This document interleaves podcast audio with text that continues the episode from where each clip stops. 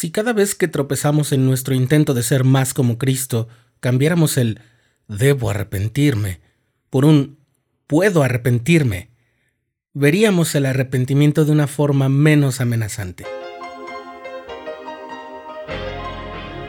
Estás escuchando el programa diario, presentado por el canal de los santos de la Iglesia de Jesucristo de los Santos de los Últimos Días.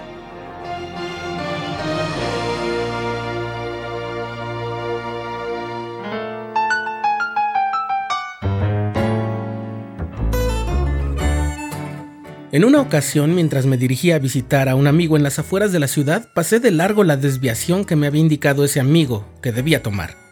Era una autopista que yo nunca había recorrido y por lo tanto me sentí un poco perdido.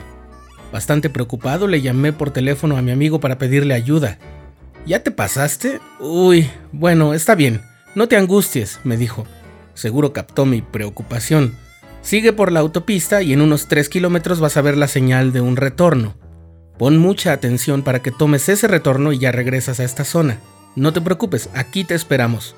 Pero de verdad pon atención, porque si pasas ese retorno tendrás que llegar hasta la caseta que está como a 10 kilómetros y ahí tendrás que pagar para poder regresar y entonces sí te vas a tardar mucho. Sintiéndome aún muy frustrado, le agradecí a mi amigo y seguí el camino duplicando mi concentración. Entonces apareció el aviso de retorno y unos metros más adelante pude verlo.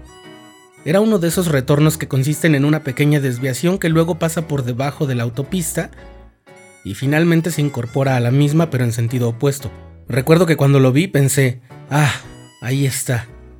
Agradecí que ahí estuviera y entonces otra vez me concentré para no perder las señales que me indicarían cómo llegar al poblado donde vivía mi amigo. Al fin llegué, saludé a mi amigo y a su familia y pude visitarlo como lo habíamos planeado. Desde hace un tiempo he pensado en cuánto se parece ese retorno al arrepentimiento.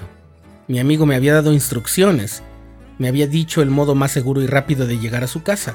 Creo que en esta ocasión podemos construir la alegoría comparando a mi amigo con nuestro Padre Celestial y con su Hijo, y las instrucciones con sus mandamientos, que son el modo más seguro y también el menos problemático de llegar a su presencia.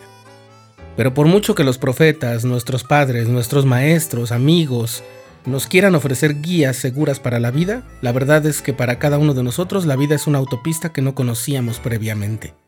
Incluso si contamos con un GPS o una aplicación en nuestro celular para los recorridos, no podemos evitar equivocarnos en ciertos momentos al ir conduciendo. Y eso también nos pasa en nuestro camino hacia la exaltación. ¿Y qué pasa? Que nos sentimos perdidos de pronto nos sumergimos en la angustia de habernos equivocado, y quizás eso nos pueda quitar la oportunidad de llegar a donde queremos. En eso consiste la angustia. Y parece que no hay remedio alguno, y que estamos condenados a ir errantes por la vida sin saber ni dónde estamos ni a dónde iremos a parar. Esa sería una apreciación correcta si Jesús, el Hijo de Dios, no hubiera efectuado la expiación venciendo la muerte y el pecado para que pudiéramos volver. Así es, si Cristo ya ha dicho que Él es el camino, entonces en nuestra alegoría es como si Él hubiera construido esos retornos que nos permiten rectificar el recorrido. Tomar esos retornos es en cierta forma equivalente a arrepentirnos. Apenas nos damos cuenta de nuestro error, comenzamos a sentir esa inquietud, esa angustia. Pero si escuchamos al Señor, si tenemos presentes sus enseñanzas, Él nos recordará que hay un modo de volver. Pero a partir de ese momento debemos poner más atención concentrarnos un poco más para no extraviarnos otra vez. Quizás debamos disminuir un poco la velocidad para mirar con atención y encontrar los avisos y letreros.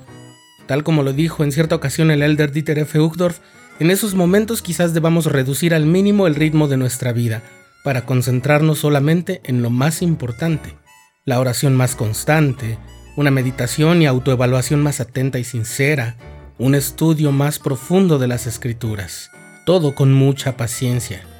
El retorno quizás esté un poco más adelante, pero como no conocemos el camino, es mejor ir despacio y estar atentos, con mucha paciencia y con mucha fe. Entonces aparecerá el anuncio del retorno y un poco más adelante aparecerá la desviación. Ahí hay que bajar aún más la velocidad, ser más cuidadosos con todo. Quizás necesitemos ayuda extra, como cuando confesamos a nuestros líderes del sacerdocio los pecados que así ameritan, y entonces la velocidad se reduce aún más para nuestra seguridad.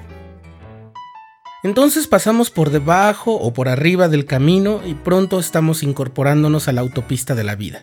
Pero aún no hemos terminado. Si bien es cierto que ya corregimos el rumbo, en realidad solo hemos empezado nuestro regreso. Quizás hemos hecho profundas y serias reflexiones sobre lo que debemos modificar en nuestra conducta y en nuestros pensamientos, y hemos descubierto que queremos hacerlo para ser más como Cristo y para obtener el perdón. Quizás hemos comenzado a aprender más sobre la expiación y nuestra relación con el Salvador ya se comienza a fortalecer. Pero ahora debemos seguir poniendo mucha atención. Aún no es momento de acelerar a fondo, porque si no ponemos suficiente atención, volveremos a pasar por alto las instrucciones y no queremos volver a caer en el mismo pecado. Perdona si este intento de alegoría es muy burdo o tal vez algo ingenuo. Lo que en realidad hemos querido compartir aquí es el gran poder que tiene el arrepentimiento para ayudarnos a volver al camino. Es una esperanza, un don que refuerza nuestra fe, que nos rescata cuando nos sentimos perdidos. Así como me dio gusto ver que el retorno que mi amigo me había dicho que encontraría era real y que funcionaba, así el arrepentimiento debe darnos el gozo de que existe un modo de rectificar nuestras vidas gracias a la expiación de Cristo, y que todas las cosas que debemos hacer para llevar a efecto un arrepentimiento eficaz y sincero, hemos de hacerlas prestando mucha atención, con prudencia y orden, como dice el profeta Alma. Y entonces la promesa del Señor es nuestra. Quien se ha arrepentido de sus pecados es perdonado, dice él. Y yo, el Señor, no los recuerdo más.